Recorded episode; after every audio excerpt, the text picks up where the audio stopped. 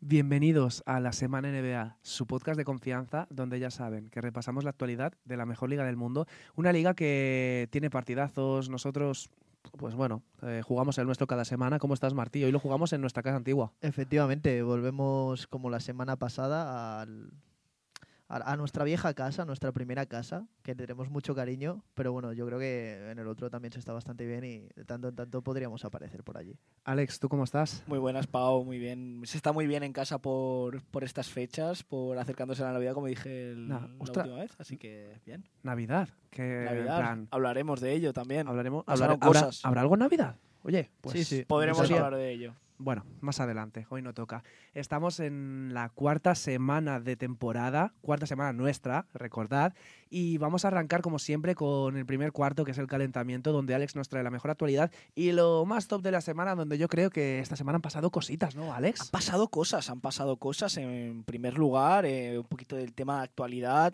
y es que el general manager de, de los Warriors llamó a, a DeMarcus Cousins diciéndole que, que tenía miedo de las actuaciones que tenía el, el pivot. Esto es, esto es duro, en plan, Esto lo es que se le duro. contó a DeMarcus Cousins. Esto lo dijo en una entrevista con Matt Barnes, no sé si exactamente era el exjugador que está haciendo un podcast, no sé qué está haciendo, pero fue una entrevista... Seguramente nos habrá visto y nos habrá copiado. Sí, Sí, seguramente. sí, efectivamente. Pero lo que pasó con DeMarcus Cousins es que llamó hace un mes al general manager de los Warriors, de los actuales campeones, para preguntarle que por qué no estaba en la liga, que qué pasaba. Ujú. Y es algo que nos preguntamos también. Y Bob Myers Es dijo una verdad, cosa ¿eh? dura, pero real, que a ver cómo Así actúa. es. Y eso que el año pasado tuvo un buen papel en Denver, en Denver Mm. ¿eh? No sé vosotros, pero Ya lo tenía un de menos. poco, sí, ya tenía un poco bastante olvidado alguno de Marcus, que ya lo tenía un poco ya como exjugador, por desgracia. Pero, Yo también, pero es que estaba un poco desaparecido del mapa, ¿no? Sí, pero bueno, con Denver no lo hizo del todo mal, por tanto veremos este cambio de Denver de, de Andrés Jordan a de Marcus Cousins. Sí, a ver, para que juegue Denver, que juegue de Marcus, ¿no? Es que, sí. Es que el vídeo que Aunque no jueguen con pivot directamente. Cambio de, Bueno, de- de malo a 48 peor. minutos. Sí. También no es mala. Luego pasamos a tema traspasos. Y es que los Dallas Mavericks han cortado a Facundo Campacho. Aquí. Pero hay que decir que, según Shem Serenia, el sustituto, o a quien quieren fichar con este corte, es a Kemba Walker. Sí, sí, ayer ya estuve siguiendo un poquito por redes y tal y básicamente pues la, la falta de minutos de Campazzo, yo creo la, la nula participación Sí. de Campazzo ha sido el principal motivo obviamente. El tema de Kemba Walker pues al ser una incógnita también, pero no deja de ser una antigua estrella de la liga que obviamente pues pueden resurgir. Para mí es un buen movimiento, creo que y ya lo hablamos seguramente, Campazzo lo que debería hacer es eh, volver Sí, a Euroliga, Ujú. a Europa. No sé si de la mano del Madrid o de otro equipo, como por ejemplo eh, Lucas Vildoza, que, que está en la, en en- Estrella Roja de Belgrado. Ayer hubo una estrella roja partizano, algo así bien.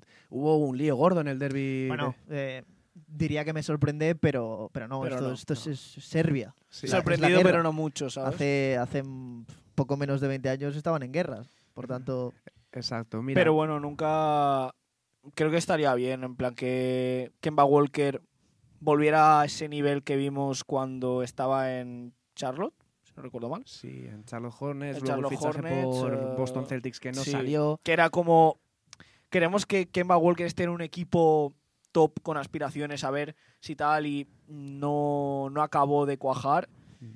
Y ahora veremos a ver si, si estando en, en Dallas al lado de Luca puede volver a ese nivel. Porque sería muy bonito de ver esa pareja de Luca y, y Kemba a un alto nivel. Es que la- el experimento de Facundo Campazo en Dallas Mavericks no ha funcionado, como decíais, y ya está cortado, después de 19 partidos en los cuales en 11 no ha jugado y en 8 ha tenido un promedio de 6,5 minutos, en el cual hacía un punto por partido. Ya sonaba chino cuando fichó en verano, pero se Sí, entendía por parte de lo de la... De la buena esta- relación también entre Luca y. y que llevaba y Y que sería su tercer año en la NBA y a partir de ahí ya podría cobrar la pensión de jubilación a lo- Sí. cuando sea mayor y todo. Y esto al fin y al cabo, si te pierdes cuatro meses por luego una pensión, aunque sea pequeña por lo poco que ha jugado, ya es algo. Sí, ya, ya, ya te compensa. bien por hecho por parte de Facundo Campazzo, ya sabemos. Y esto es un tema muy recurrente en la NBA y es que muchísimos jugadores al, al dejar la liga acaban en quiebra, en bancarrota, Bueno, mira West. Sí, en Ujú. Delonte West, el pobre. Eh, números rojos o básicamente por no saber em, gestionar su patrimonio y obviamente pues eh, hacer un cambio de vida de lo que es eh, ser jugador de la NBA a no serlo, de tener obviamente un- una parte de los ingresos por parte de la franquicia a no tenerlo.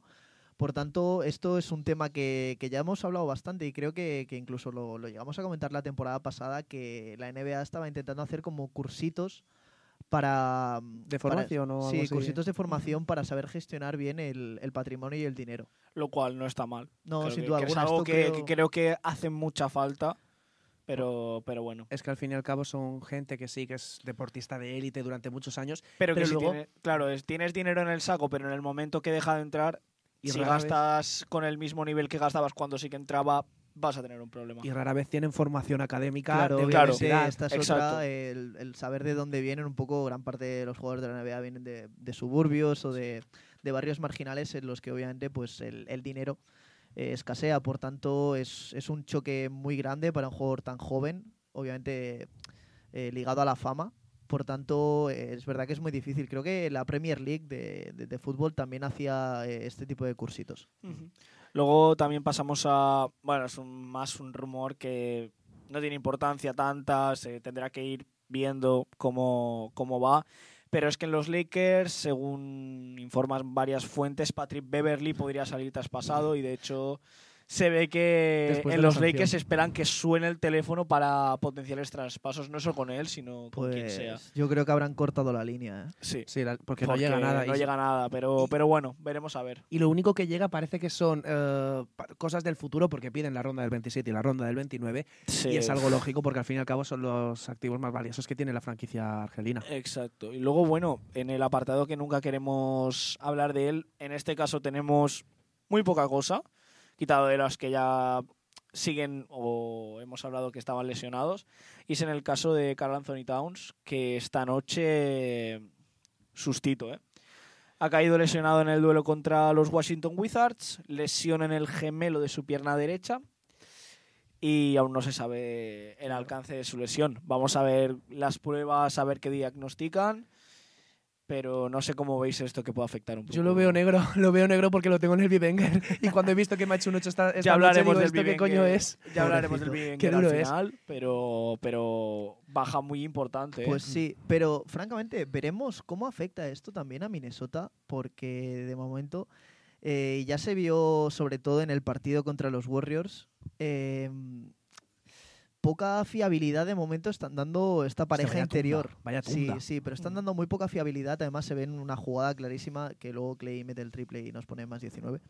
Eh, cómo nos están de momento pues eh, conjuntando demasiado bien lo que son Carl Anthony Towns y Rudy Gobert, este experimento de las Torres Gemelas que de momento no está dando muchas alegrías a, a Minneapolis. Obviamente veremos y es muy pronto para sacar conclusiones, pero A lo mejor es una prueba para decidir o para ver que el equipo funciona mejor sin dos jugadores que sean tan, tan grandes, tan altos. exactamente dominantes igual, en la zona. Igual Minnesota eh, Lo agradece. Un, un par de victorias seguidas. Obviamente es un Bueno, jugador muy es un jugador muy importante obviamente Carl Anthony Towns y además muy muy bueno y muy productivo.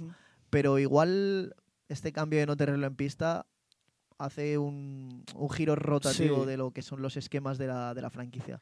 De los, de los Wolves quiero hacer dos apuntes. El primero, lo decía el otro día Da- Daimiel en la retransmisión del partido y hablaba de que le tenía mucha confianza a Towns justamente porque él considera que puede ser uno de los que resucite en Nueva York, de los que él sueña con un traspaso, algo así dijo a los Knicks, a la franquicia mm, Habrá Todo el mundo ver. sueña con, con- con que traspasen a alguien a Knicks, pero es que nadie quiere ir a Knicks. todos los aficionados de Knicks soñaban con Donovan Mitchell y Los acabó en otra- acabaron con Jalen Branson, que no lo hace nada mal, pero que bueno. Pero bueno. que Y no un último Donovan. detalle de los Wolves, el palo que ha pegado Austin Rivers esta noche es gordo, Sí. ¿eh? Ha pegado un palo diciendo que si son un equipo potente, físico, bueno, no sé si esta noche o el después del partido de los Warriors, si es un equipo físicamente muy potente y que su mayor baza es el juego interior, deben jugar bien los interiores, que en los Warriors el más alto era Draymond Green.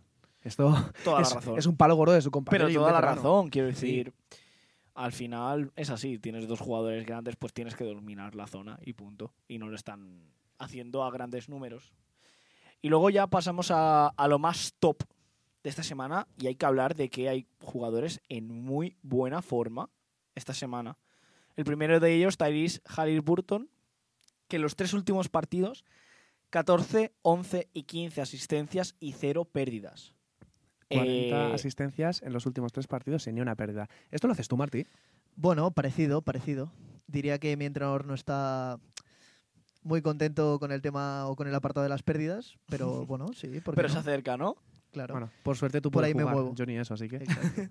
Luego, durante esta noche, he querido hacer un hincapié en, esta, en la actuación que ha tenido esta noche de 45 puntos, 7 rebotes, 5 asistencias, 2 robos y 2 tapones. Y bueno, los, los porcentajes son mm, de escándalo. 79% en tiros de campo, seis- eh, 600, sí, claro. 60% en tiros de 3 y un 100% en tiros libres.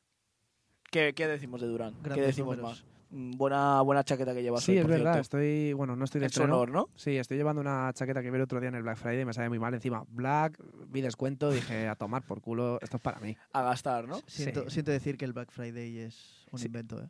Sí, esto, esto lo hablé el otro día, pero bueno, vamos a dejarlo que yo soy feliz y Sí, tengo sí, esta no, si tú eres en- feliz, En la inopia feliz y la gente vive Si feliz. yo soy feliz, tú eres feliz, Alex. Bueno, en eso se basa un poco la amistad, ¿no? Bueno, ¿qué opina la gente? Qué bonito. Luego, en Beat no para. Sigue a números increíbles. En los últimos cinco partidos su media es de 39 puntos, 9,8 rebotes, 7 asistencias y 2,8 tapones con 37 minutos de media jugados. Es increíble los números de Embiid. Joder con la criatura, ¿no? Mm, a ver No es si malo. es esta temporada la del no. MVP, ¿eh? Veremos a ver. Hombre, ya Podría ser. la temporada pasada ya, ya la estuvo rozando. Y un y la anterior también. Sí, la anterior también, pero bueno, sobre todo ese, ese duelo que tuvo ahí con, Con Jokic, Jokic. hasta el final. Al Igual final es el cayó año. por parte del serbio, pero veremos. Pero bueno, sin duda, yo qué sé, ¿qué, qué hablar ya de Embiid, ¿no? Sí. Entiendo que desde que llegó a la liga, obviamente mm, eh, sin lesiones, ha estado dominando la NBA, una NBA totalmente física y con muchísimo tiro de tres, pero ahí está. Eh, incluso pues tuvo que abrirse, Y está tirando problema. genial, eh, de dos también, fadeaways, crossovers, está haciendo de todo un tío, repetimos, que debe medir un 7 pies, ¿no? Entiendo, Sí, un por ahí. 2.13, 2.15 por ahí se debe Más mover, de los supongo. 10 seguramente, imagino. Y mira cómo se mueve, es que es un Una, escándalo. una barbaridad. Luego, ya por último de jugadores, vamos a hablar de nuestro niño Martí, de don Kyle Kuzma, que en sus últimos cinco partidos, el sexto no lo jugó, que digamos sería contra Celtics, pero si contamos esos últimos cinco partidos, 26,6 puntos, 8 rebotes y 5 asistencias en una media de 37,6 minutos. No Sin está duda, mal, no son fantástico. malos números, ¿eh? Diría que la, la semana que viene creo que me voy a presentar aquí con la camiseta de Kyle Kuzma. Ojalá. Pues yo por me favor. voy escondiendo. Cuéntanos lo último que está a Y ya de por lo último, tema del B-Winger. Hoy no vengo a hablar de jugadores como tal.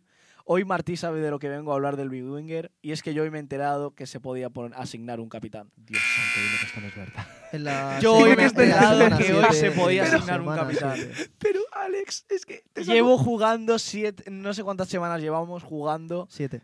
siete semanas y en ninguna he asignado un capitán. Te saco 500 Así es. puntos, Alex. Pues a lo mejor es por eso que me sacas los 500 Efectivamente. puntos. por cierto, Y por tu mal equipo. otro fichaje que me Bueno, quedo sin ante sí, Tocumpo. Martí, te declaro la guerra. Me he llevado a Trey Muchas Young, que es un Quiero darte la enhorabuena, Martí, por esta liga y que le sigas haciendo la vida imposible a don Diego Pablo como Juan. Venga, por favor, pasamos al segundo ya. Y estamos ya en la hora de los jugones, la hora de los equipos, que está muy bien, la hora de los equipos, que está muy mal. Y tú has hablado en el anterior cuarto, Alex, quiero empezar hilando un pelín, has acabado hablando sobre Embiid, de que está muy bien.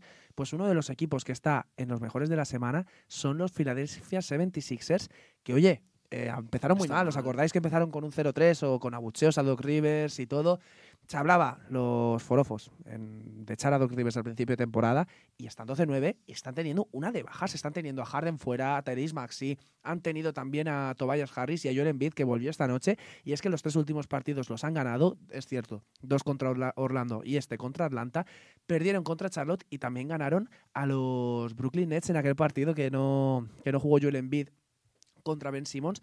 Pero ¿cómo veis que ahora ya con las bajas que ha tenido se esté reponiendo Filadelfia un equipo que se supone que va a estar de los más top a final de temporada?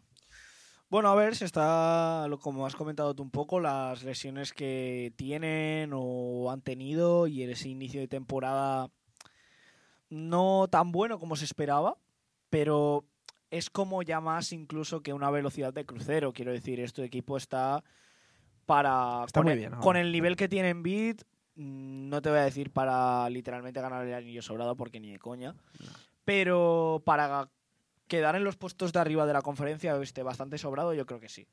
Sí, Y yo- más con un Embiid a estos números que hemos hablado hace un momento. Yo recuerdo que en mi predicción puse a Filadelfia como segunda. Es verdad.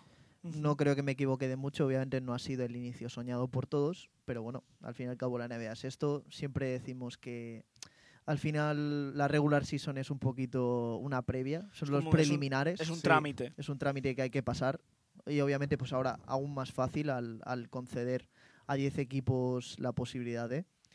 Por tanto, eh, hay que ver estos Sixers que pues es que solo podían ir para arriba. Claro. Eh, ahora cuando vuelva Harden, yo creo que mejorará la cosa. Tyrese Maxi más de lo mismo. Por tanto, de momento el calendario les está favoreciendo, ¿no? ¿Qué Bueno, han ganado los dos contra Orlando Magic, también le gana, bueno, perdieron aquel partido mm, contra los Hornets, que es que eras- no, se lo deberías ganar. Pero oye, hay que hablar de Shake Milton. Esto que, en plan, un momento, vamos a pararnos. Que Shake Milton no es nadie del otro mundo y está haciendo 22 puntos en los últimos 7 partidos, está haciendo también 6,6 asistencias y un 50% en los triples, tirando 4,3 por partido. ¿Qué No hace. Shake? ¿Qué haces? Es que Shake no sé. your booty. y también está muy bien el backcourt en general con D'Anthony Melton, que está haciendo 15 puntos por partido ante las bajas de Harden y Tyrese Maxi. Y lo que decimos, están bastante bien, han A aprovechado buen nivel, sí, sí. el calendario. Ahora se les viene una semana complicadita a medias. ¿Qué rivales tienen? Tienen, bueno, esta, esta semana tienen a Cleveland y a Memphis, y después les Bueno. vendrán Houston, Lakers, Charlotte, equipos de la zona baja. En general. sí. No, a ver, razón no te falta, son equipos de la zona baja. Razón no me falta. Y uno de los equipos que está en la zona baja, pero también está, está de escalada, ¿eh? Están subiendo hacia arriba. como dos semanas tratándolos como muy bien incluso, ¿no? Oye, que a todo esto, la gente no confiaba en que yo los tratara bien la semana pasada. Los Ángeles Lakers, Alex, bienvenidos a los mejores de la han semana. Vuelto, han vuelto mis Lakers. A ver cuánto nos dura esto, pero... Volviste, guacho. Eh, ha vuelto LeBron y ganáis, ¿eh? Sí, yo que haga desde aquí quiero pedir perdón a mis declaraciones. claro, de- claro. Rectificar es de Rectificar sabio. es de sabios. Yo pido aquí perdón por haber dicho igual sobra Lebron, Es igual que- es la hora de traspasarlo, pero bueno, Blasfemaste. blasfemé se un puede. Recibí algún tipo de crítica por- Constructiva. constructiva, supuesto, siempre. constructiva Nunca Por- destructiva. por Twitter, la cual acepto y de hecho acepto mi error. Quiero decir, con este LeBron y sobre todo con este Anthony Davis a este nivelazo. Sí, este también tenemos que hablar, ¿eh? eh, quiero decir, Anthony Davis, como. A ver, quitado del susto que nos dio. A ver, es que. está- Qué susto. Qué sí, en esa caída dio, al lado eh. de LeBron James, Pof, que quieras o no. Tan buen pues, compañero, ¿eh? Sí. Y lo bueno de los Lakers. sales de lesión, pues ya me lesiono yo, ¿no? No, estaría feo. Lo que digo, lo bueno de, de estos Lakers es que han aprovechado un calendario fácil. Lo dijimos hace un par de semanas, que venían partidos sencillitos, a pesar de la baja de LeBron. Bueno, han tenido el tramo aquel de Davis de que hacía 30-15 o 35-15. Sí, ahora estaba mirando unas estadísticas. de Está que estaba- promediando 25 por ahí, ¿no? Sí, estaba además primero este año en lo que eran dobles dobles de 20-10 y de 30-15, si mal no recuerdo. Normal, es que es un auténtico animal.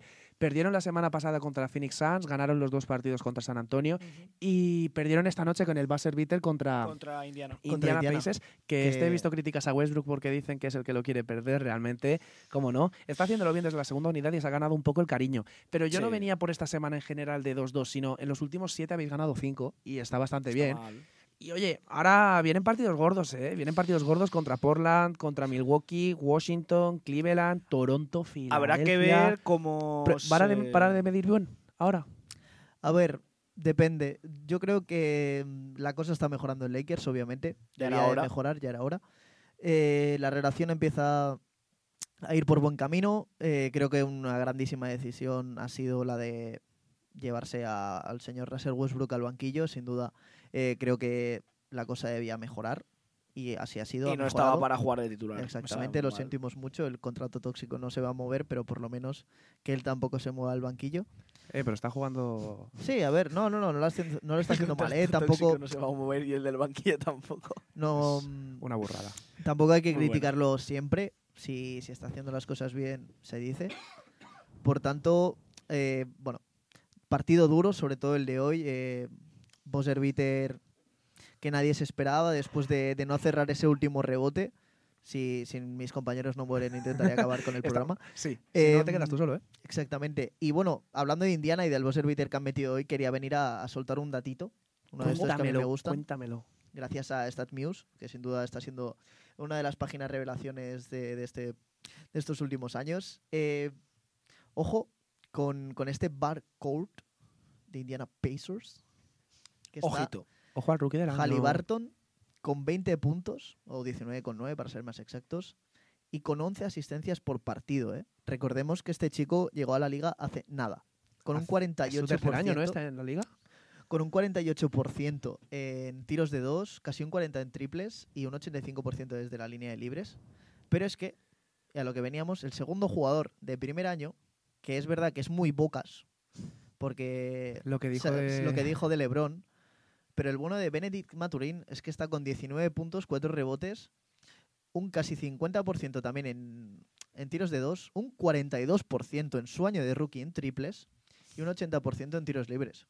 No llega al 50, 40, 90, pero está haciendo animalada para lo que decimos. Está Que sea su primer año. También quería destacar, bueno, decíamos justo las estadísticas, LeBron ya está en 25 puntos, que estaba un pelín más bajo. Y a destacar que estáis defendiendo, Alex. Estáis defendiendo y ahora bueno. también. Claro, en los últimos siete partidos, la defensa de los Lakers es el quinto mejor rating defensivo, 107,4. Y ojito el ataque, que no está nada mal en estos últimos partidos. El octavo, lo que pasa es que os sigue lastrando el inicio tan desastroso que fue 2-10, ¿no? Y si me permites, de hablando de defensas, quien no defiende es Qatar, porque Holanda le acaba de marcar gol.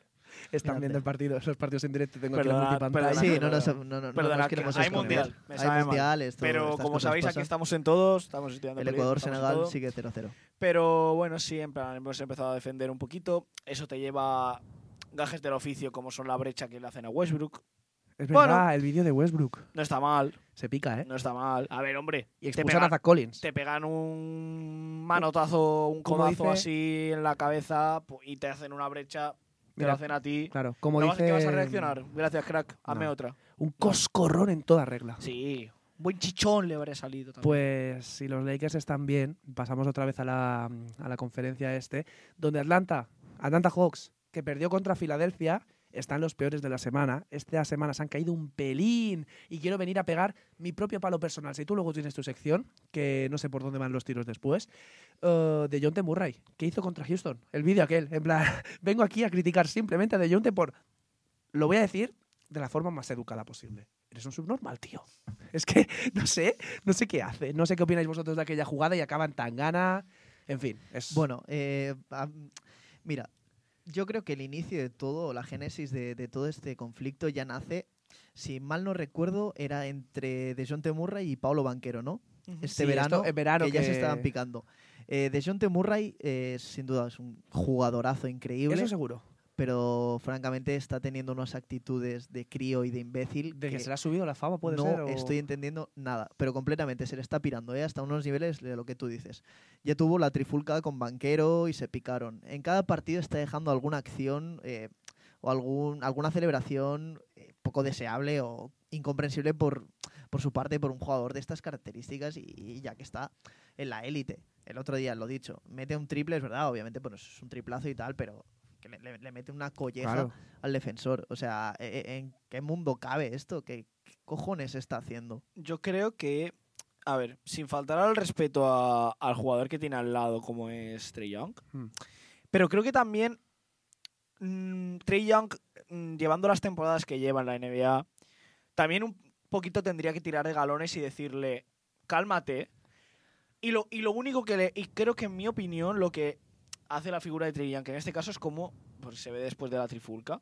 Es como alentarle a seguir. A ver, pero eso. Young siempre ha sido así. Si no os acordáis de su Sí. primera eliminatoria en el Madison. Decir, sí, sí, sí, la, primera del Madison, quiero no lo justifico, pero siempre pero también ha sido de ese estilo. No me refiero a que tenga que hacerlo, porque Trey Young no es así, es decir, no es de decirle calma. Lo que decís vosotros, en la, la eliminatoria contra los Knicks se vio como provocando al público, provocando a los jugadores. Me refiero a que tiene un jugador al lado de John T. Murray que lo único que va a hacer es que su comportamiento siga subiendo y siga siendo eh, igual de, no voy a decir violento, pero sí de maleducado. a Maleducado, antideportivo. ¿vale? A ver, todo hay que decirlo. Dejounte Murray lleva un par de años más en la liga que Trey Young, ¿eh? Eso sí. Y llevaba Ah, pues 5 o 6 sabía. años por lo- a lo mínimo. Esto Eh, no lo sabía, si mal no recuerdo, Dejounte empezó en San Antonio en la 17 y Trey en la 18 o la 19. Pensaba que habían entrado al mismo tiempo. No, de hecho, No, de no, John T. no. Murray lleva desde 2017. Muy bien, Sí, Martín, ¿no? ese datazo. Em, primero de todo, claro, un jugador ya creo de estas características, además, eh, entrenado por Greg Popovich, que, bueno, obviamente siempre estamos hablando muy bien de, de Greg Popovich. No acabo de entender yo esta, este cambio radical, igual es por eso, el, el cambio de entrenador, el igual no tener una figura que, que le imponga tanto, igual está cambiando un poco este rol, pero yo creo que se han juntado el hambre y las ganas de comer. Trey Young siempre también ha sido un jugador que le ha gustado mucho la polémica, que le ha gustado mucho el hate, que vive de ello. Es así, o sea. Por es que- tanto, eh, yo creo que se han juntado dos que, que la pueden liar bien gorda. Veremos eh, en el aspecto, digamos, extradeportivo, cómo puede llegar a afectar esto el, el tiempo que esté en este, la- este backcourt. Porque puede, puede llevar a problemas, yo creo, ¿eh? Con la cara de buencha que tiene Clint Capella y lo que tendrá que aguantar. Sí, el pobre suizo, ¿eh? que, que no ha roto un plato nunca. Efectivamente. Los que sí que han roto y tiene pinta de que un pelín para abajo, cuesta abajo, sin frenos, son Utah Jazz. La baja de Conley está siendo durísima, Sí. cinco derrotas consecutivas. La pregunta es, ¿se ha acabado ya la fantasía de Utah Jazz y van a ir a por Víctor Wembanyama? Yo creo que... Yo creo que la fantasía sea.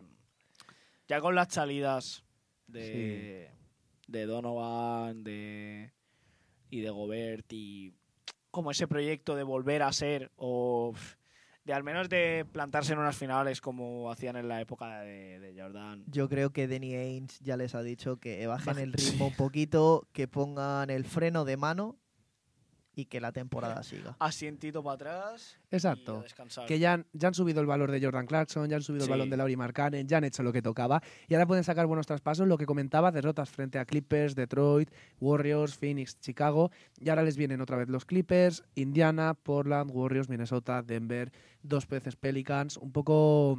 Mal calendario. Sí, la verdad, o sea, esto pinta O de que complicado, ya mejor que malo.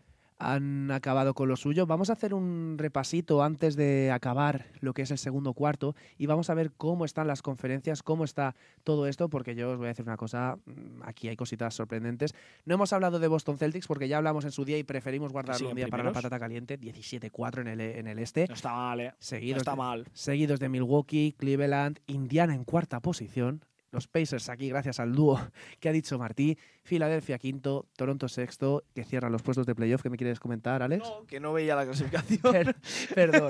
Séptimo lugar para Washington Wizards, Atlanta Hawks, Brooklyn Nets. Cierra los puestos de play-in. Los Miami, Miami Heat, que han ganado tres seguidos. Otra vez que, Anda, que conseguimos desgafar a un equipo, ¿eh? de nada. Sí, está, esto se está ganando Hemos gracias a no- recibido eh, llamadas desde la desde Florida eh, dando la enhorabuena, las muchas gracias y que sigamos hablando bastante mal de, de y estos que nos reciben con los brazos abiertos porque, bueno, Ojalá, mucho latino, mucho mucho hispano, eh, se habla mucho, muchísimo el, el español allí. Exacto. Cierra el este en la parte baja Chicago Bulls, New York Knicks, Charlotte Hornets, Orlando Magic y Detroit Pistons. En el oeste está primero Phoenix Suns, después hablaremos largo y tendido porque parece que el sol brilla en Arizona, Denver Nuggets New Orleans Pelicans empatados con los Grizzlies como terceros y cuartos, Clippers, Blazers cerrando los puestos de playoff, Sacramento, Golden State, Utah que sigue noveno, pero ya lo que decimos, capa caída, se va a ir para abajo, yo creo. con Minnesota que cierra el play-in y abajo Dallas Mavericks, Oklahoma, Lakers, San Antonio y Houston Rockets. Nos vamos al descanso, ahora seguimos con lo que es el tiempo de recreo, que más de trae sorpresitas también. Llegamos del descanso, llegamos fresquitos, nos hemos enfriado un pelín porque hemos estado ahí descansando un ratillo, pero Martí, Sí. como no, va a pegar a quien le toque. Tengo ganas de escuchar, es que es, la- es mi sección favorita, lo tengo que reconocer. Creo que es la, selec- eh, la selección, sí, la sección favorita. Y la selección también, claro que sí. De nuestros De, oyentes. de nuestros siguientes y la de Pau y mía, así que adelante. Sobre todo, seguramente la de Pau. Porque, bueno, Sí, vamos a poner un poquito en contexto. Sí. Eh, cada año aquí en, en la universidad montamos una serie de, de actos benéficos en los que pues, nos jugamos fútbol, concurso de triples, voleibol, entre otros. Sí, ayer tú hiciste volei también, ¿eh? Eh, bueno, la cuestión es que este año decidimos apuntarnos lo que éramos la, la semana NBA para ver cómo salía el experimento. Pues el, el palo de esta semana va para nuestro querido no tirador, pivot, el señor Pau Cobo, Pivot de ascendencia, ¿eh? de ascendencia iraní. O iraquí, lo que él quiera, no, no lo tenemos aún muy, Algún día explicaremos esta cubierto. historia. Y bueno, Este señor de aquí se cascó que fue un 3 de 15. ¿Metiste los tres últimos? Vale, voy a contar mi actuación y voy a poner en contexto antes. No, no, lo voy a decir primero y después. pongo Por favor. porque si Pero bueno, que el palo va para ti por Sí. malo y por fallar 12 triples seguidos. Era de toda la vida tres triples por cada posición, cinco posiciones, 15 triples. Los primeros 12 los fallé. Metí los tres últimos por lo menos. Hice los, los triples del honor. Exactamente. Que honor poco Pero- tienes. Pero, es que mi, tri- mi- mi concurso tiene chicha. Cuarto de periodismo. Quedo cuarto en el concurso. Meto cuatro puntos porque la última era Moneyball. Y es que encima llevo cuatro meses lesionado. Si es que es todo. Y llevo el cuatro en básquet. sabemos- cuatro le Y persigue. ambos sabemos que te gusta con el 4 también. Sí, efectivamente. O sea, todo el 4, todo al 4. Pero bueno, hice un poco el ridículo. También tengo que decir una cosa bastante. y darle la enhorabuena a Alex Clemente porque en el torneo de fútbol jugamos los de clase y bueno, Hubo derby, hubo derby entre los dos equipos que eran ellos Sí. dos estaban en un equipo y yo estaba en otro. Y ganaron ellos. Y Martí y yo nosotros. estábamos en el mismo equipo. Voy a meter yo mi propio palo porque a, Cle- a Alex casi le paro el penalti, pero es que Martí Casi. falló el suyo. Casi. Lo fallé, lo fallé. Sí, fallaste. No nos después. vamos a Me gusta que en esta sección de momento ya no haya ningún palo hacia mi persona. De no momento. va a haber ningún por- palo. porque lo. No en Pero esta, bueno, pero lo puede haber. Seguramente lo haya. Y al igual que le doy la enhorabuena a Alex, por último te quiero dar a ti la enhorabuena como campeón del concurso de triples. Muchas Un Sí, placer. quiero decir, en los gracias. comentarios de- del vídeo de YouTube, quiero que por favor, la. Cógeme felicitéis a, a Martí por su victoria en el concurso de triples. Que quiero recordar que antes del concurso, Martí nos dijo: No voy a meter ni una. O sea, rezo Eres para víctima. meter una. Efectivamente. Y antes de tirarme dijo, Estaba poco enhorabuena porque la final va a ser entre tú y una otra participante. Y, Y, bueno, que no lo hizo muy bien, que lo ¿eh? hizo muy bien. hizo Desde muy aquí bien. lo hizo muy, bien. Pero al final este señor se plantó en la final. Después de llorar, inundar todo el pabellón, Correcto. ganó el concurso de triples. Bueno, lo que voy a inundar va a ser vuestra mente de datos Historia. y En- datos. en, y en mi cabeza no has dicho eso, pero sigue. De acuerdo. Lo que importa Señores, es lo que ha dicho. eh, en este tercer cuarto, en esta sección, en este tiempo de recreo, vamos a repasar un equipo histórico. Ojo. Una temporada es un equipo básicamente que me gusta a mí, que seguramente vosotros vais a conocer a cuatro jugadores y da gracias. Pero bueno, aquí el señor Friki No tenemos que adivinarlo, tiene- lo vas a no, decir no, tú. no os preocupéis. Eh, nos vamos o viajamos a la temporada 2009-2010. Vale. Bueno, me parece ¿Os bien. suena? El- a- Sí, la temporada de los Clemente. Lakers. Que ganó el anillo de los. Lakers de Gasol. Vamos a poner un poquito primero en contexto a la audiencia. Por, e- por aquellas, los premios que se, em, que se recibieron y que se dieron fue eh, el MVP, el Most Valuable Player, fue LeBron James, promediando un 29-7-8, una barbaridad. ¿El de Rose fue el año, año siguiente? Sí, ¿O no, no, no. Más. Más adelante, Más. 2012, Eh, ¿no? Rookie of the Year fue seguramente una de las irrupciones más grandes que ha habido de un rookie en la historia de la NBA para que luego pues pegase una bajona terrible. Eh, el bueno de Tyreek Evans, no sé si le recordáis sí, Sacramento Que luego acabó sancionado dos años por consumo de drogas o algo así. Efectivamente. Eh, el, el animalito se cascó 20 puntos, 5 rebotes, 6 asistencias en su temporada de rookie con los Sacramento Madre de Kings. Dios. Bueno, recuerdo, recuerdo seguir por aquellas eh, la NBA y bueno, Tyreek Evans era lo más parecido a Dios posible. De verdad te os lo digo.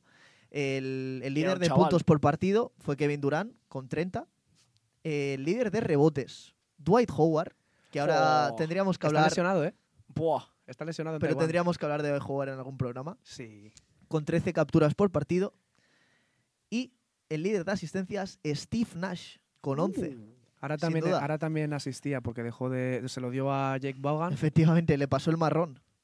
Seguramente ¿En la qué mejor asistencia de su carrera como entrenador. ¿En qué equipo jugaba Steve Nash por esa eh, época? Eh, 2009-2010. Uf, aquí. Phoenix eh, Suns. Diría que Phoenix Suns, si mal no recuerdo, porque luego los, los Lakers Los Lakers lo repescaron. lo pero- repescaron, pero fue más adelante. Me voy a la hemeroteca. Sí, fue vete a la 2014 hemeroteca, por pero ahí. bueno, yo que diría que los Phoenix Suns. Phoenix Suns, correcto. Efectivamente. Adelante, Martí. Pues señores, vamos a entrar con la temporada 2009-2010 de los Utah Jazz. Qué bonito es esto, ¿eh? Equipo eh, bastante bonito, tienen seguramente o tenían a, a mi, a mi jugador preferido por entonces y un jugador que amo con, con absoluta locura. Pero bueno, vamos a ello. El récord de la temporada de los Utah Jazz fue 53-29. Un señor récord. Buen muy bien. ¿En qué posición quedaron? Eh, creo que eran cuartos al final. Cuartos de conferencia. Cuartos de conferencia, si mal no recuerdo. Voy a buscarlo mientras tanto. El entrenador era Jerry Sloan, que era Oh, y es verdad. por un gran Sí. entrenador, la verdad, le tengo bastante aprecio. Además, estos Utah Jazz pues siempre me cayeron muy bien, ya me hicieron eh, coger un poquito de amor a la franquicia. Y bueno, voy a daros un poco un par de datitos. Eh, gusta. los puntos por partido estaban en 104 con dos puntos, que era el cuarto mejor promedio de la NBA, Una liga en la cual se anotaba mucho menos. obviamente, todo hay que decirlo. Eh, opposite points eran 98,9, que eran el bueno, duodécimo mejor promedio, que no está nada mal. Y nos vamos a los ratings, que esto también nos gusta mucho. En offensive rating estaban en 110,7 pues, por cada 100 posesiones, que eran el octavo mejor promedio. Y en defensive rating 105, el décimo mejor promedio. Pero, y algo a lo que nos tenemos que aferrar un montón, es el net rating. Estaban con casi 6. Estaban Ojo. con 5,7 y eran el tercer mejor rating de la NBA, algo muy importante. Los Obviamente, para hablar de fueron estos Utah Jazz. Lakers y Boston Celtics, imagino. Bueno, igual por ahí también estaba. eh, Dallas estaba muy bien. Y, Con Nowitzki, que ganó el año siguiente el anillo. Sí. Y los Phoenix Suns también estaban por ahí, rondando. Os animo a que os miréis un poco la clasificación de esa temporada 2009-2010, No, pero lo que estoy porque mirando es es muy interesante. la plantilla que tenía este equipo. ¿eh? Ahora vamos a ello. ¡Puah! Eh, voy a recordar o voy a pasar eh, igual por los jugadores más importantes que a mí me han gustado. Hay un par que simplemente pues no jugaban y tampoco los voy a decir porque no los conozco ni yo. Pero primeramente pues el señor Carlos Bucer, el calvito. Ahora entiendo por qué la broma de, de- en el bar, ¿eh? Claro, claro, el señor Carlos Bucer, una de las calvas más bonitas de la NBA, también más jugonas, una mecánica sin duda eh, peculiar. Tiraba bien de tres, la verdad. Tiraba bien de tres. Es que Como tú acabo, de ver, concurso de triples, acabo ¿no? de ver que no se cascó ni un triple en toda la temporada. Efectivamente, no, no, no era su fuerte, pero bueno, era un gran jugador interior y con un tiro de media distancia eh, bastante, bastante decente. ¿eh? Sí, tenía Carlos Bucer, grandísimo jugador de la NBA, bastante infravalorado, eh, bastante, Llegó a jugar en Chicago, ¿no? efectivamente, gran jugador de Utah y gran jugador de Chicago junto al Derrick Rose antes mencionado. Luego Ronnie Brewer, que también recuerdo, yo recuerdo su etapa en Chicago, este jugador pues es un poco un don nadie. Este sí que no tengo ni idea. Que bueno, que en su primera etapa no le hizo nada mal en Utah, en su segunda temporada sí que es, es verdad que pues estuvo rondando los 13, 12 puntos, pero de ahí no pasó, por tanto, sin pena ni gloria. Eh, un jugador que a mí pues peculiarmente me hacía mucha gracia ya en esa época, recuerdo eh, que también jugaba mucho al 2K con, con estos Utah Jazz, era eh, Kirlo Fesenko, eh, pivot ucraniano, que bueno, tampoco es que fuese... Este no lo conozco, pido No, perdón, no, no pasa nada comprensible. Kirlo Fesenko no, no está hecho para todos. Pero nada, simplemente es europeo, por tanto ya sabéis yo. Sí, es que estaba Sí, mirando tu, stats tu y- devoción por, mi, mi por los devoción por, por los, jugadores europeos. europeos. hombre, obviamente, joder. Hace tres décadas, cuatro, en la NBA casi no había europeos, por tanto eh, hay que bancarlos a todos. Estaba también Paul Millsap. No, eh, hablando, hablando de, mm, de más jugadores, tenemos por aquí eh, al señor y europeo, Andrei Kirilenko, mi jugador preferido, sin duda alguna. Uno de los Qué tatuajes jugador, ¿eh? más bestias que yo he visto en mi vida. El señor Andrei Kirilenko ha sido un all-around player de manual, un defensor incansable, taponaba, robaba, asistía, reboteaba, anotaba, tiraba, lo hacía absolutamente todo. todo. bien. Sin duda, eh, para los más jóvenes, igual que no lo conozcáis, os animo a que, a que os pongáis jugadas, incluso partidos de él, para que Era podáis ver Muy bueno. lo bueno que era. Y en luego, Denver pues, también jugó. eh, su nacionalidad en Denver, no, no recuerdo en Denver. En Minnesota, en Brooklyn, Kirilenko. en Utah, No, estuvo, estuvo exacto en Minnesota, en Brooklyn y Utah Jazz. efectivamente. Son estos tres equipos. Pues Sí, no sé por qué me sonaba que había jugado Y, no son ocho. y bueno, obviamente con la selección de, de Rusia, pues también jugador indiscutible y líder absoluto.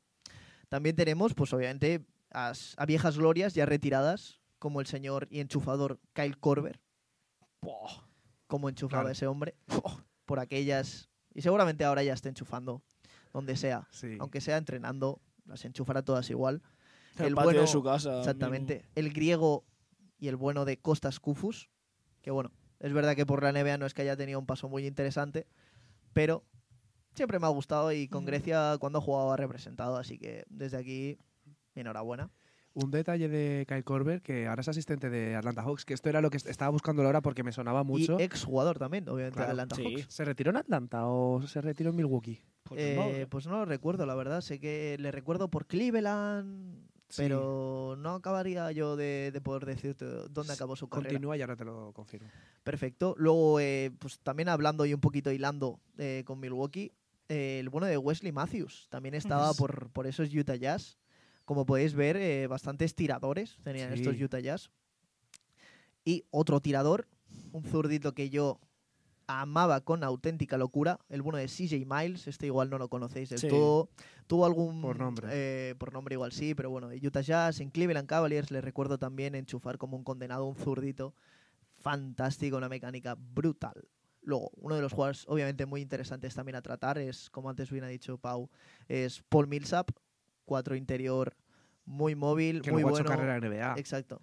Obviamente ha hecho carrera en NBA, ha sido muy bueno. en. Eh, en Atlanta Hawks eh, estuvo junto a Kyle Korver, de Mari Carroll, Jeff Tick, Al Horford ahí, siendo uno de los quintetos más buenos de la NBA. Eh, ahora jugó en Denver, si mal no recuerdo. Jugó y- en Denver, Brooklyn, Filadelfia, después de esto, y Sí, también en Atlanta Hawks. y en Atlanta Hawks, obviamente. Y luego quiero hacer también una paradita. Van a venir más datos frikis. En uno de los jugadores seguramente eh, más eh, memez- memeizados, podríamos decir, nunca mejor dicho, es eh, Mehmet Okur. Mehmet Okur, vengo, vengo a hablaros de Madre él porque tenemos un, par de, tenemos un par de datos muy interesantes. Aquí no riáis de Mehmet Okur porque es el único turco campeón de la NBA. No hay ninguna en la historia que haya sido. Edo Turkoglu fue el que llegó más lejos, obviamente, Es lo que iba a decir. Con Orlando Magic, pero el único campeón con los Bat, perdona, con los Pistons del 2004. Esos Pistons de Darko y compañía, de Chansey Billups y todo de eso. Ben Wallace. Exactamente. Ostras. Fue All-Star en 2007, Mehmet Okur. Tiene de, max, Sí. de, de career high 43 puntos de máxima anotación. Y es una comparación que se podría dar entre Dirk y Lauri Markkanen. Esto. Ya Esto mola, ¿eh? No, señores. Este claro tío, que mola. además, se, res- se, le- eh, se retiró dos años después. Se retiró en el, la, al finalizar la temporada 2011-2012 Leyenda. en los Nets. En los New Jersey Nets. Y para acabar, Los Nets. pues, el señor Deron Williams. Sí, este, Joder, es que está- te estás dejando lo mejor Este para el sí, final, ¿no? Grandísimo Este sí. jugador. Una pena ya en los últimos años que pasó un poco sin pena ni gloria, pero bueno, uno de los mayores talentos que yo he podido ver. Además, en, en el lockout de la NBA, pues pasó por Turquía. Es verdad. curiosamente ligando con Mehmet Okur.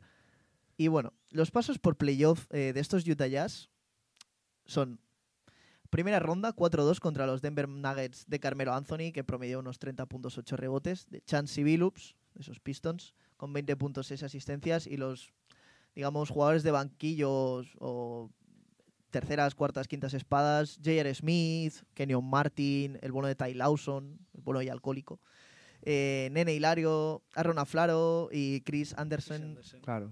El Birdman. Y luego ya en segunda ronda, como hemos dicho, el- Los Ángeles Lakers barrieron 0-4 a, a estos Utah Jazz sin Andrei Kirilenko, todo hay que decirlo, con un Kobe Bryant anotando 32 puntos y con Pau Gasol, Modo MVP. modo MVP, con un 23-14 de media. Sí, es una que Pau Gasol- barbaridad. ese es el prime de Pau Gasol. Exactamente. Obviamente, además, pues estaba Meta World Peace, Derek Fisher, Lamar Odom, Andrew Bynum, Shannon Brown, el The Black Mamba, eh, Jordan Farmer y el bueno de Luke Walton. Que ¿Qué recuerdos de, qué ha recuerdos hecho, de, ha hecho carrera como entrenador. A mí lo que más me gusta de Luke Walton es su paso por los Lakers. Exactamente. Entrenador, ¿eh? Y bueno, Eres, eres eh, muy gracioso, mucho. obviamente, pues para, para cerrar esta bonita historia, pero de una manera un poco triste, he estado dubitativo con la 10-11 también de los Utah Jazz, pero es que el récord pasó a ser 39-43.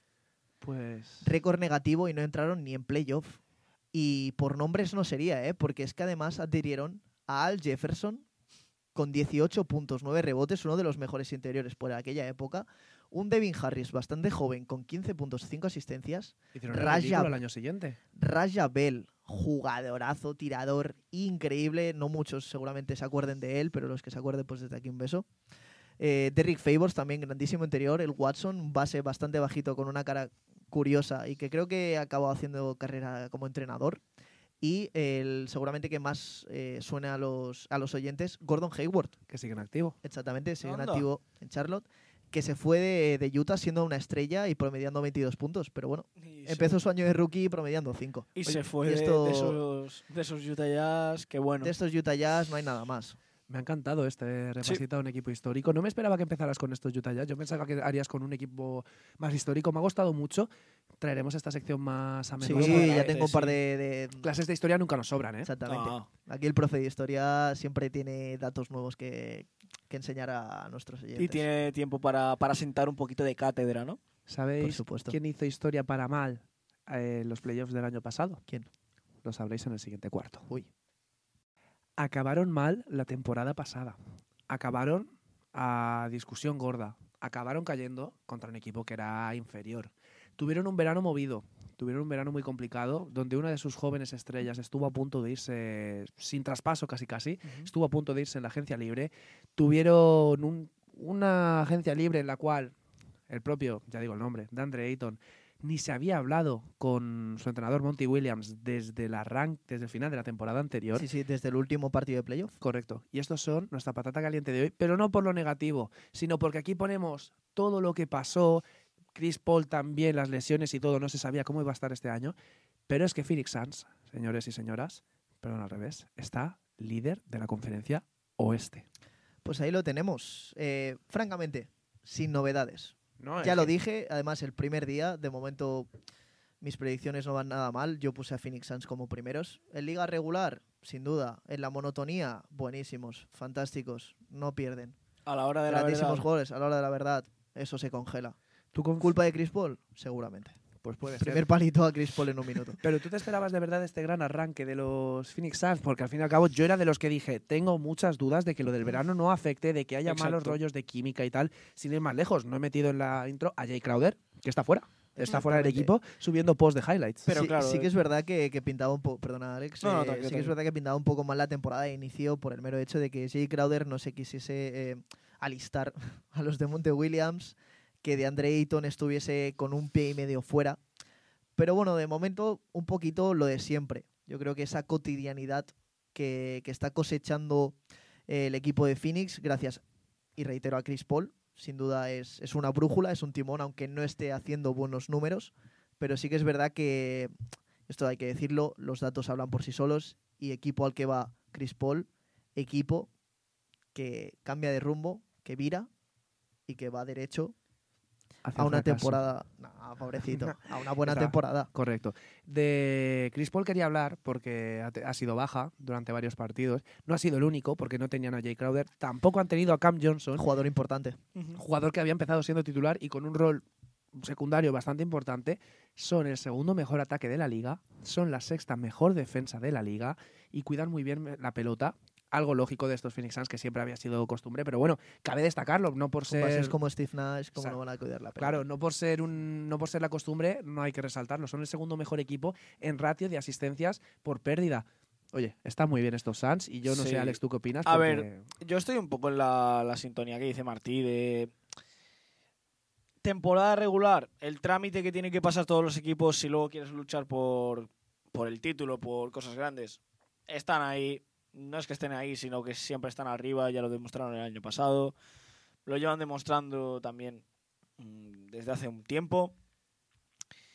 Pero les falta ese punto más, les falta ese pasito más de decir, si queremos el anillo, nos falta mm, ese un jugador algo sí, diferente. algo- Bueno, algo más, que lo tienen tienes- que lo tienes en Devin Booker, Sí. que lo puedes llegar a tener en Devin Booker, pero les falta eso, les falta que ese pasito adelante.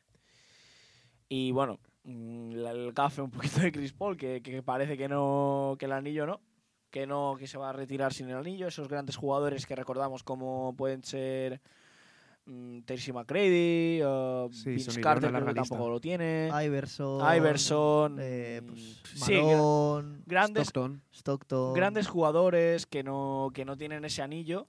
Y a lo mejor Chris Paul es uno de ellos. Hombre, la verdad es que se le, Ojalá está, que poniendo, no, se le está pero- poniendo una carita al pobre. Sí. Si ya no lo consiguió el año El año aquel dos de la final contra los Bucks, claro, que empezaron que 2-0. empezaron empezaron 2-0. 2-0, pero bueno, es que El año pasado- todo, ¿eh? Sí, El año el pasado que, que contra Dallas muy creciditos, de que esto es fácil y tal, y luego caen eliminados. Ahí quería llegar, es que tuvieron un final de temporada el año pasado dramático. Aquel pero, Game eso fue un drama. fue una tunda. ¿Te acuerdas? yo, estaba el, chillando como un gorrino, ¿eh? el mítico pero... partido que yo no vi en directo, ¿no te acuerdas? Sí. Que yo dije, me voy a dormir porque no, puedo, no sé qué me pasó aquel día que no podía más. Y te estuviste riendo de mí durante toda la noche sí. porque éramos asiduos a quedarnos a ver los playoffs. Muy asiduos. a Y no sé por qué no Demasiado día. incluso. Fue una burrada. Una cosa, Ayton, que ha firmado su extensión este verano y casi estuvo en Indiana Pacers, está jugando bien.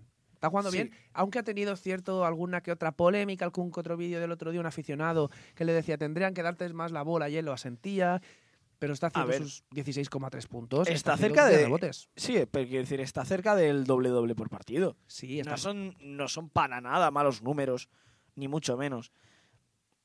Pero es lo que digo, creo que aparte de ese de Devin Booker, aparte de ese de Andre Ayton y la experiencia que te aporta Chris Paul, te hace falta algo más. Y ya no me refiero a nivel de actitud ni de a nivel de, de juego, me refiero a nivel de te falta un jugador más que sea clutch. Incluso más que Devin Booker. Ostras, Uf, aquí yo no... co- poca no- gente. Poca a gente hay, poca ¿eh? gente hay, poca gente hay, pocos jugadores puedes encontrar que sean más clutch que Devin Booker. Pero, amigos, ¿quieres el anillo? Pues ya sabes lo que tienes que hacer. el que quiere el anillo es un jugador secundario que ha suplido a Chris Paul. Bubú. Bubú quiere el anillo. Don Cameron Payne está haciendo. Pero Bubú. Don Cameron Payne está haciendo una burrada de temporada. O sea, ha salido 8 partidos de. de ti- no, 10 partidos de titular, 13,3 puntos. bailecitos. Sí, está con 5 asistencias, está metiendo el 44,5% de los triples. Pero ¿qué está haciendo? O sea, es que es una burrada. Y tenía una ¿eh? estadística de varios partidos haciendo 20 puntos o algo así, no recuerdo exactamente. Pero bueno, secundarios que están ayudando mucho a un Devin Booker que, señoras y señores, está haciendo la mejor temporada de su carrera. Está Son en 27 puntos por partido, de media por partido. puede ser? 27,9 por partido. ¿Ves? Career high. 5,4 rebotes por partido. Career high. 5,8 asistencias. La tercera temporada que más hace. Y es el año que también está jugando más con 36,9 minutos por partido. Y es que vengo a decir aquí una cosa que no me parece bien. Y es que en el último MVP leader de la NBA estaba séptimo. Que los Suns están muy bien. Se sabe muy mal, pero yo veo a Devin Booker que debería estar más. Y por aquí quiero lanzar la pregunta. ¿Creéis que es Devin el eterno infravalorado? Puede ser. Puede ser que sí. Porque es lo que dices tú. Creo que, a ver, sobre todo para el público, tal vez más. mm, que no somos tan especialistas, me refiero a nivel más de todos los periodistas de, de América y cosas así. Creo que, mm, como dices tú, está infravalorado. Creo que más a nivel aficionado, como podríamos ser nosotros, sí que está al nivel que tiene que estar. No está sobrevalorado, ni mucho menos, ni infravalorado tampoco. Pero creo que está al nivel que merece estar. Que se le mm, considera y se le reconoce el trabajo y el- los números que hace. Pero creo que a nivel más especializado no, está muy infravalorado. So, por eso de ahí su séptima posición en la carrera por el MVP. Martí, ¿tú qué crees de esto? Bueno, eh, sí, yo creo que está bastante infravalorado. Es más, Alex hace dos minutos le ha dicho que tienen que buscar un sustituto para que sea más clutch. Fíjate. Ahí te la llevas. Eh, a ver, es un grandísimo jugador. Eh, primero de todo, ha pasado de tener un equipo de auténtica bazofia. No sé si Sí, recordáis esos, 70 puntos, esos 70 puntos en Boston. Oye, Sí. pero Con esos Phoenix Suns que no ganaban absolutamente nadie. Que obviamente pues luego llegó el número uno del draft, Ayton y compañía, a tener un equipo para ganar un anillo. es verdad que cuando tuvo que aparecer, no apareció. Ese Game 7 yo creo que le va a perseguir lo que le resta de carrera.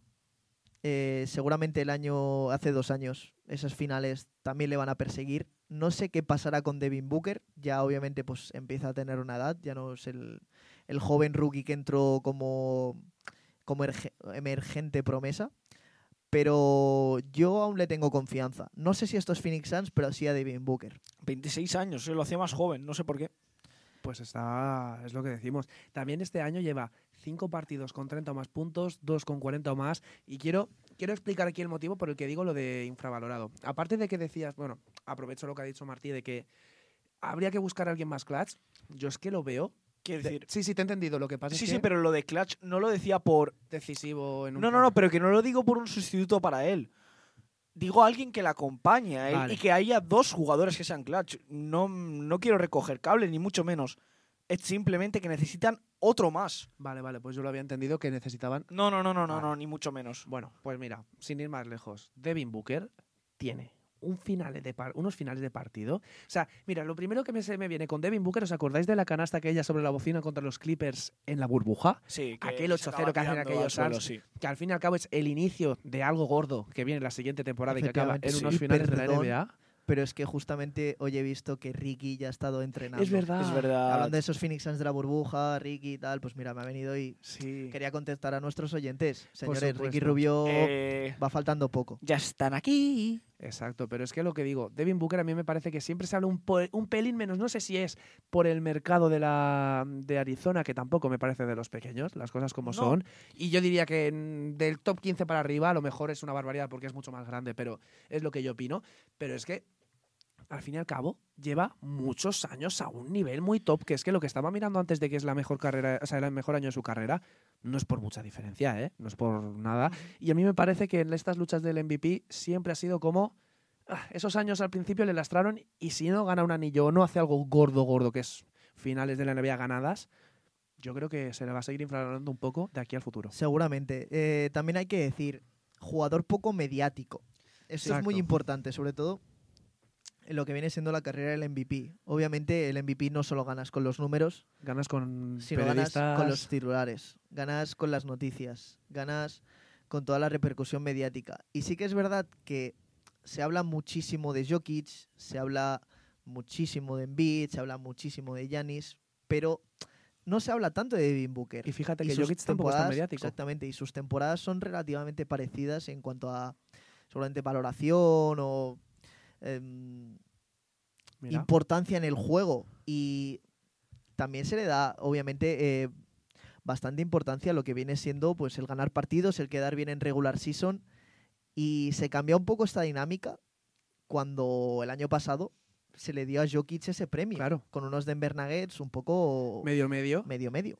que es lo que decimos. Y lo, lo último que quería comentar de Devin Booker antes de pasar a la última parte de los Suns, ¿quieres hacer un Sí, apunte? quería preguntaros una pregunta muy rápida. ¿Veis a Devin Booker como un jugador One Man Club? Sí. Yo diría que sí. Yo me la jugaría, ¿eh? Yo me la jugaría que no. Yo sí. ¿Sabes qué pasa? Que siempre se ha hablado mucho y justamente ahora se han reunido dos de ellos ya, o se reunieron la temporada pasada, eh, de esa amistad que hay con Carl Anthony Towns, con D'Angelo Russell, y el único que faltaba era Devin Booker. A mí no me sorprendería del todo acabar viendo, no sé si a los tres, pero a Devin Booker junto a alguno de ellos. ¿Y a Towns en, Phoenix y a Aiton allí? Sí, sin duda sería una, una preciosidad ver a Rudy no, obviamente Gobert con Gobert fuera. Ayton Obviamente, obviamente con Gobert fuera. ¿Vale? Sería mucho, por, Por así Dios, decirlo. que, que me quiten los ojos con cucharillas antes de ver eso. Es muy duro ver a jugar a Rudy Gobert. El palo lo es tenía que que, sí. soltar. Sí, el Es pobre, fra- eh, solo voy a decir una cosa. Es francés. de Lo siempre. último que quería apuntar en este último minutito de la patata caliente, ¿qué pueden hacer estos Suns para mejorar? Y como decía Alex, ¿qué les puede faltar? ¿Qué puede necesitar? Y yo he indagado un poco, voy a confesarlo, me he tirado un poco buceando por internet, por los Trade Machine. A ver, no está Jay Crowder y Jay Crowder está en todos los rumores de traspaso para un sustituto de Cam, de Cam Johnson y también tener más fondo de banquillo. Nacho Losilla, periodista de, mm, de NBA conocido, dijo esto hace un par de semanas, que lo comentó realmente Zona Hoops, sobre el traspaso que se estuvo a punto de hacer por Uy. Jay Crowder. Uy, A Milwaukee Jay Crowder, a Houston Grayson Allen y a Phoenix Suns Eric Gordon. uf, unos Phoenix Suns con Eric Gordon me gustarían mucho. Es Sí. verdad que ya Eric Gordon ya empieza a tener ya bastante edad, está un poco eh, tocando a las puertas de- del asilo, pero no deja de ser un tirador increíble. Exacto. Jay Crowder en Milwaukee, bueno, pues sería añadir yo creo que un poquito más de garra. Y a Grayson Allen, por mucho que le quiera, Se sería Bueno, el castigo que se merece ese criminal de guerra. Eso te iba a decir. y yo había pensado en traspasos. Uno viene con Eric Gordon, ¿vale? Que sería, sería un Bueno. traspaso simple entre Phoenix Suns y Houston Rockets. Eric Fusión Gordon a. Phoenix y a cambio Jay Crowder y Landry Shamet.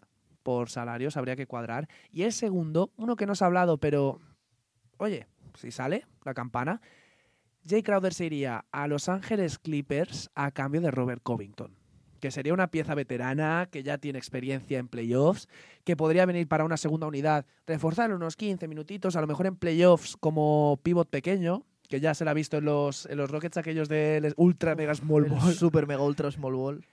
Pero bueno, son dos ideas que se me han venido, no sé qué pensáis vosotros. Y ya antes de acabar, que ha sonado la bocina, vamos a hablar de lo que se viene esta semana. Me ha apuntado cuatro partidos. Adelante, adelante. Dispara, Va, Pau. va, va, va, va, Y el primero, Martí, somos presen- estamos presentes. Golden State Warriors en la noche del martes al miércoles a la una de la mañana visita Dallas Mavericks. Uy, o lo que es lo mal. mismo. Un Carry Doncic. Exacto, Carrie Doncic. Del, jueves, del miércoles al jueves tenemos un Boston Celtics Miami Heat en el TD Garden y es que de la Ojo. noche del viernes al sábado se repite este partido.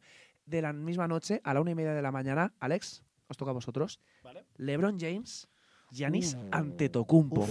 Lakers Milwaukee Bucks. Puede, puede Bueno, doler, ¿eh? Diría más, doler. diría más Giannis Anthony Davis. Sí, perfecto. Puede haber eh, otro earthquake o terremoto eh, en Los Ángeles, ¿eh? ¿Os acordáis justo antes de la cuarentena, cuando se paró toda la liga? Que es que me viene siempre este partido, ese recuerdo.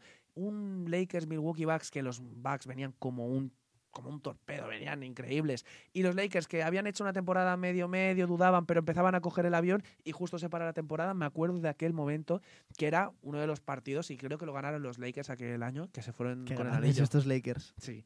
Y por último, en la noche del domingo al lunes, a las 12, hora punta, Boston Celtics, Brooklyn Nets. Se repite la tiene. primera ronda de playoff del año pasado. Y esta Cositas. semana de, Brook- de Boston Celtics. Oye, si- aquí lo decimos, si Boston Celtics gana dos de estos tres partidos, son nuestra patata caliente de la semana que viene. Pues aquí tenéis un pequeño adelanto o un supuesto pe- pequeño adelanto. Efectivamente. Lo que es un adelanto es que esto ya se ha acabado. Espero que os haya gustado un programa con cositas nuevas como la sección de Martí, que te doy aquí en directo la enhorabuena Muchas otra gracias. vez porque me ha gustado mucho. Alex, con tu gran aportación en el primer cuarto y durante todo el programa con la actualidad y Muchas gracias. tus apuntes, que al final has aclarado lo de Devin Booker. También hay que hablar de, de nuestro, De nuestro triplista. exacto, nuestro pequeño triplista. Me queréis dar la enhorabuena pegándome un palo. Efectivamente, por supuesto, así somos. Espero que os haya gustado. Un saludo y nos escuchamos la semana que viene, que por cierto el programa será el lunes. Adiós. Chao. Chao, chao.